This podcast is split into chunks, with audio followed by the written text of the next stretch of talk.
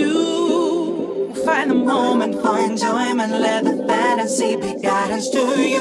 Come back inside and let's go.